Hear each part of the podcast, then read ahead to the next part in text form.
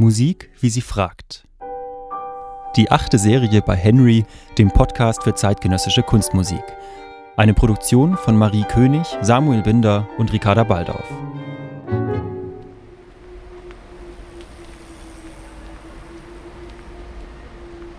Ich laufe los. Auf dem Bürgersteig einer lauten Straße, neben mir vorbeirauschende Autos, im Hintergrund ein Reinigungsgerät, dessen Besen über den Asphalt fegt. Die Klänge der Stadt legen sich auf meine Haut, unendliche Schichten aus Geräuschen, die sich überlagern. Je mehr ich mich auf die Klänge konzentriere, desto präsenter werden sie. Immer lauter, unausweichlicher. Die Ausflucht, meine Kopfhörer.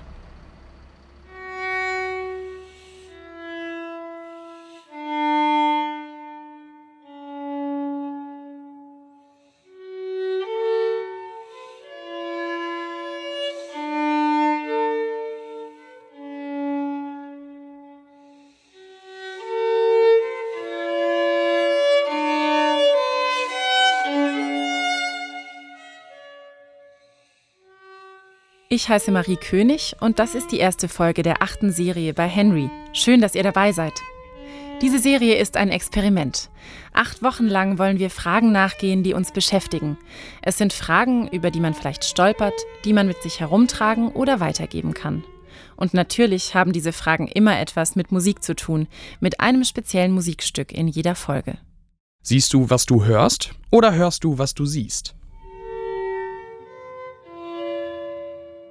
Passacaglia. Ein Stück für Violine Solo von Heinrich Ignaz Franz Bieber von Biebern. Bevor wir uns den Mann mit diesem schönen Namen näher anschauen, gehen wir noch weiter zurück zum Ursprung der Passacaglia. Der Begriff kommt vom spanischen Pasar le calle, was so viel heißt wie durch die Straßen gehen. Die ersten Werke mit dem Titel Passacaglia wurden im 17. Jahrhundert auf der Straße musiziert, vielleicht sogar im Gehen. Echte Gassenhauer also. Anfangs waren es Lieder mit Gitarrenbegleitung, die aus Spanien kamen. Mit der Zeit entwickelte sich die Passacaglia aber weiter und in Italien wurde damit eine Variationsreihe bezeichnet, die über einem gleichbleibenden Bass ablief. Von der Straße wanderte die Passacaglia auf die Schreibtische und Notenblätter von den Komponisten. Aus einem einfachen Gassenhauer wurde Kunstmusik. In der heutigen Folge will ich zurück zum Ursprung, ich möchte herausfinden, was passiert, wenn man die Kunstmusik wieder zu einem Gassenhauer macht, wenn man mit der Musik auf den Ohren durch die Straßen geht. Das Prinzip? An drei verschiedenen Orten gehe ich mit der Passacaglia los. Verändert die Musik meine Umgebung oder verändert die Umgebung mein Hören? Es geht los im Dortmunder Westpark. Es ist ein großer Park mit viel Wiese, ganz hohen Bäumen und ganz rundherum läuft ein Spaziergängerweg. Es gibt einen Spielplatz, mehrere Grillstellen, viele alte Parkbänke und in einer Ecke auch einen kleinen Friedhof mit uralten Gräbern, die hier schon seit Ewigkeiten stehen. An einem Sandkasten sitzen mehrere ältere Menschen in Rollstühlen. Eine Pflegerin spricht mit ihnen. Es gehen einige Leute mit ihrem Hund spazieren. Einige Mütter sind mit Kinderwägen unterwegs.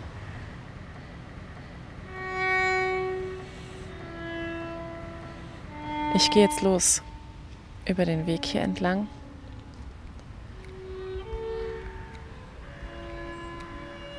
Meine Schritte sind auf einmal ganz weich.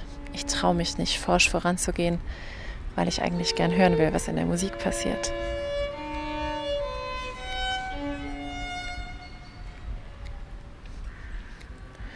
Alles, was ich gerade hier sehe, scheint irgendwie ein bisschen poetisch zu sein durch die riesigen Bäume, durch die Kastanie, die hier gerade ist, fällt ein bisschen Sonne auf den Weg.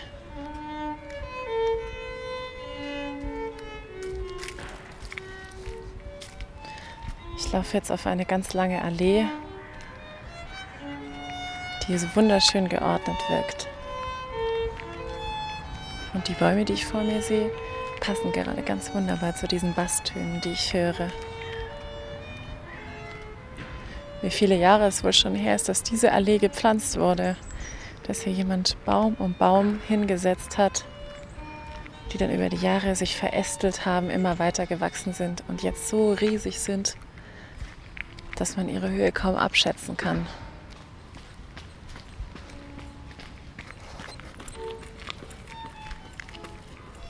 Neben mir ist gerade ein Jogger vorbeigelaufen. Mit ganz geschmeidigen Bewegungen. Immer im Rhythmus bleibend. Er läuft seinem eigenen Atem nach und wirkt so, als würde er das schon sehr, sehr lange machen. Und als wüsste er ganz genau, wo er hinlaufen muss. Die Musik scheint alles zu ordnen, was ich sehe. Vermutlich liegt das am Hauptprinzip der Passacaglia. Es gibt eine Unterstimme aus vier absteigenden Noten. Diese werden 65 Mal wiederholt. Sie bilden ein Ostinato, das während des gesamten Stückes im Untergrund schreitet. Darüber entwickeln sich mehrstimmige Variationen, verästelte Melodien und Harmonien.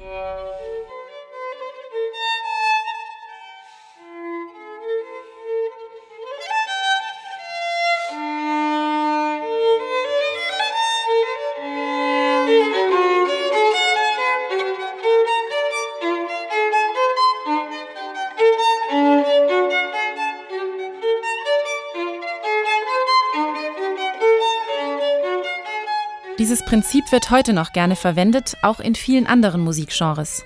In Popsongs hört man das oft. Der Bass bleibt immer gleich, während die Melodien und Harmonien variiert werden. Eigentlich passt dieses System auch zu meinem Experiment.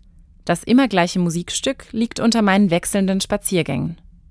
Der zweite Ausflug führt mich ins Innere der Stadt.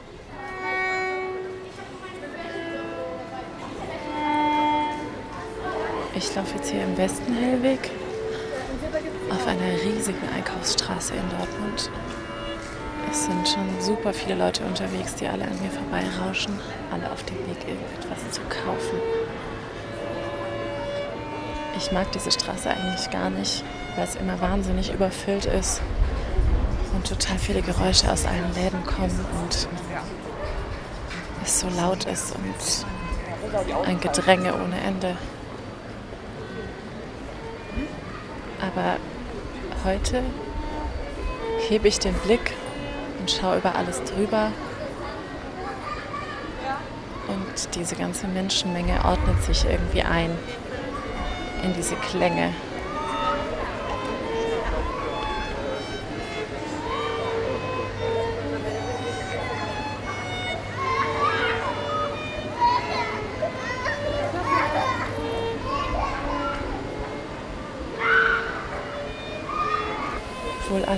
Unterschiedliche Rhythmen haben, habe ich das Gefühl, sie schreiten alle zu der Musik, genau wie ich.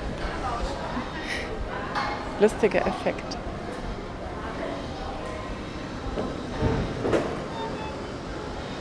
Ich glaube, die Musik bewirkt, dass ich versuche, in allem ein Muster zu sehen. Nicht nur in dem, was in der Musik passiert, sondern eben auch in dem, was ich vor mir sehe und was um mich herum geschieht. Ich versuche in einem einen gewissen Sinn zu erkennen, die Wiederholung und die Variation. Es ist nicht die Umgebung, die die Musik beeinflusst, sondern die Musik beeinflusst meinen Blick. Und zwar enorm. An einer Häuserfassade sehe ich, wie die Steine völlig sinnvoll und völlig gleichmäßig zusammengesetzt sind.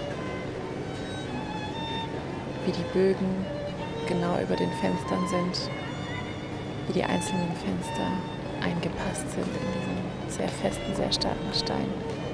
Es ist ein altes Haus mit wenigen, aber perfekt gesetzten Schnörkeln.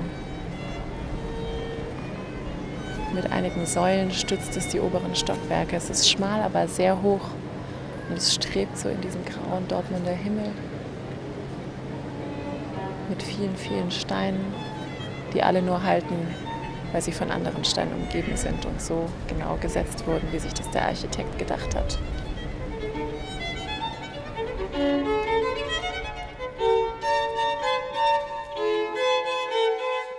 Der Architekt der Passacaglia hatte eine ganz genaue Vorstellung von der Konstruktion seiner Werke. Bis zu diesem Punkt haben wir uns ein kunstvolles Zimmer angesehen, mit herrlichen Verzierungen und einer vollkommenen Statik. Jetzt nehmen wir eine größere Perspektive ein und schauen uns das ganze Haus an, bevor ich mich zum dritten Spaziergang aufmache, der mich zum Dortmunder Borsigplatz führt. Die Passacaglia ist das letzte Stück einer Sonatensammlung, den Mysterien oder Rosenkranzsonaten von Heinrich Ignaz Franz Bieber von Biebern. Bei den ersten 15 Sonaten wird die Violine von einem Basso continuo begleitet, einem harmonischen Gerüst, in das sich die Melodie einfügen kann. Bei der 16. tritt die Violine ganz solistisch auf und übernimmt alle Stimmen einfach selbst. Der Sonatenzyklus ist, wie der Name schon sagt, an den christlichen Rosenkranz aus der katholischen Kirche angelehnt. Wer den Rosenkranz mit der gleichnamigen Kette betet, erinnert sich an Ereignisse aus dem Leben der Gottesmutter Maria und ihrem Sohn Jesus. Auf die bezieht sich auch Biber. Jeder einzelnen Sonate aus seiner Sammlung stellt er einen Kupferstich voran, der eines dieser Ereignisse zeigt. Die kleinen medaillonartigen Bilder sind in den Noten abgebildet, jeweils am Anfang einer Sonate. Aber das ist noch nicht das Außergewöhnlichste an diesem Zyklus. Bieber verwendet in den Sonaten eine besondere Technik, die Skordatur. Das bezeichnet das Umstimmen der vier Geigenseiten. In der regulären Stimmung, der Akkordatur, liegt zwischen den Seiten jeweils eine Quinte, also fünf Töne. In Biebers Zyklus muss die voreingestellte Tonhöhe verändert werden, und zwar für jede Sonate neu.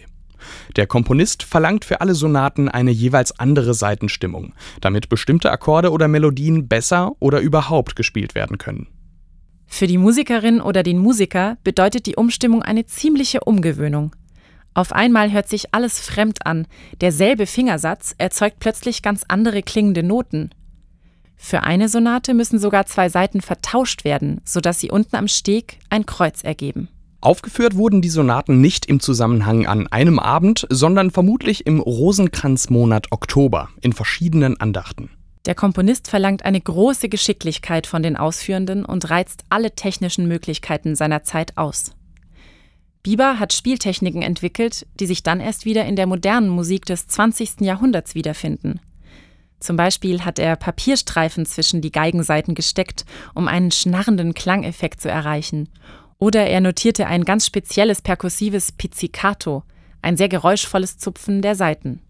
Bieber war selbst ein hervorragender Geiger und einer der berühmtesten Virtuosen im 17. Jahrhundert. Neben der Musik beschäftigte er sich ausführlich mit der Religion und er verband diese beiden Felder auch gerne miteinander. Seine Leidenschaft für das Mysteriöse zeigt sich in den Sonaten sehr deutlich. Allein schon an der Spielweise. Dadurch, dass die Saiten ungewohnt klingen, weil man sie umstimmen muss, ist es für den Ausführenden immer ein kleines Mysterium, wie welcher Klang genau entsteht. Wer hier mit dem Kopf vorgeht, wird wahrscheinlich nicht weit kommen. Man muss sich einweihen lassen in dieses Mysterium, das sich nur im Hören erschließt und im Gehen. Es ist früh am Morgen. Ich stehe hier am Dortmunder Borsigplatz. Ein großer Kreisel in der Mitte grün, von Platanen bewachsen. Außenrum fahren viele Autos und an allen Seiten des runden Platzes sind Kiosks, Dönerbuden und verschiedene kleinere Lädchen. Überall stehen Leute, unterhalten sich mit großen Plastiktüten, kaufen ein. Und es ist eigentlich eine ganz geschäftige Atmosphäre. Der Borsigplatz ist so ein bisschen das Herz der Dortmunder Nordstadt. Und ich laufe jetzt hier los. Ich gehe jetzt in eine Seitenstraße vom Borsigplatz, wo gerade aus einem Laster alle möglichen Sachen ausgeladen werden. Und hier in diesen Straßen, die ziemlich unwirtlich aussehen, wo viel Müll herumliegt, wo nicht eine so ganz schöne Atmosphäre ist, passt dieses Stück wunderbar hin. Ich habe Lust, ein bisschen forscher voranzugehen, meine Schritte bewusster zu setzen. Und aber auch hier ist es so, dass meine Blicke anstatt auf die Straße zu schauen, eher nach oben gehen. Zu den Häusern, zu dem, was hier in den Himmel strebt. Ich glaube, das hat wirklich mit diesen Melodien zu tun, die sich immer weiter nach oben kreiseln.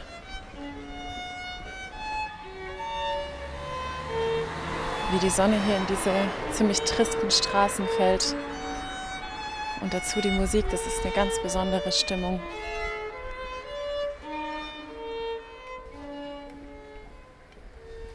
Die Stimmung dieser Musik legt sich wie ein Filter über die Orte, an denen ich unterwegs bin. Manchmal muss ich an ein Experiment denken, das ich als Kind gesehen habe. Es wurde eine kurze Filmszene gezeigt von einem Mann, der an einem Waldrand entlangläuft. Dreimal lief dieselbe Szene, jeweils mit einer anderen Musik, und je nachdem, wie die Musik klang, wirkte dieser Moment komplett unterschiedlich. Mal ganz beschwingt, dann melancholisch und einmal total gruselig. Ich habe das Gefühl, dass der Kontrast zwischen dieser sehr geordneten und auch religiösen Musik, die oftmals wie ein musikalisches Gebet wirkt, und den Häusern hier etwas ganz Besonderes mit mir macht. In einem Hinterhof wachsen Sonnenblumen und Dahlien. Sie bahnen sich ihren Weg durch den Beton. In vielen Häusereingängen sitzen Leute und starren auf die Straße. Es macht mir ein etwas ungutes Gefühl, aber durch die Musik fühle ich mich gehalten.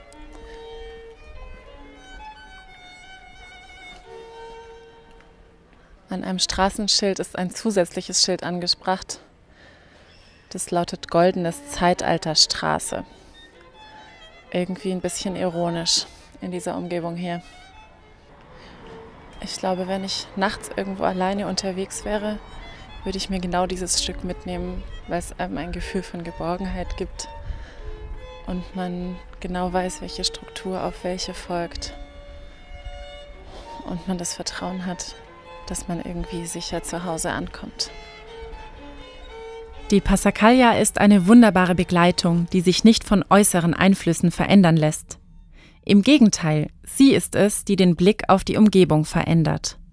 Der Kupferstich, der am Anfang der Passacaglia steht, zeigt kein Marienbild, sondern einen Schutzengel, der ein Kind an der Hand hält.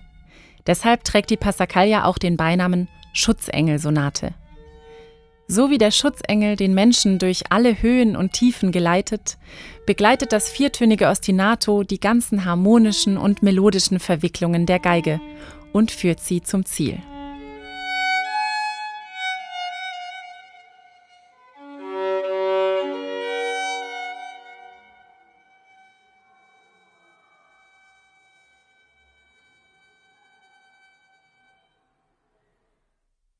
Dieser Podcast ist nur ein Teil unserer Henry-App, die es kostenlos für iOS und Android in den App Stores gibt.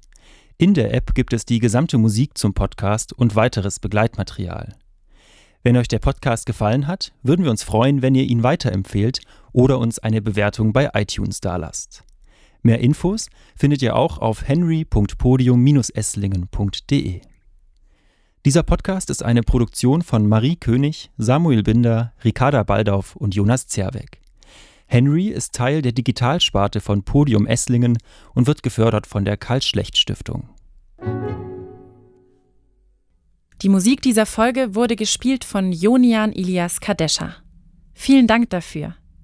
Danke auch an Kai Brands, den Sprecher dieser Folge, und an euch fürs Zuhören. Bis zur nächsten Folge.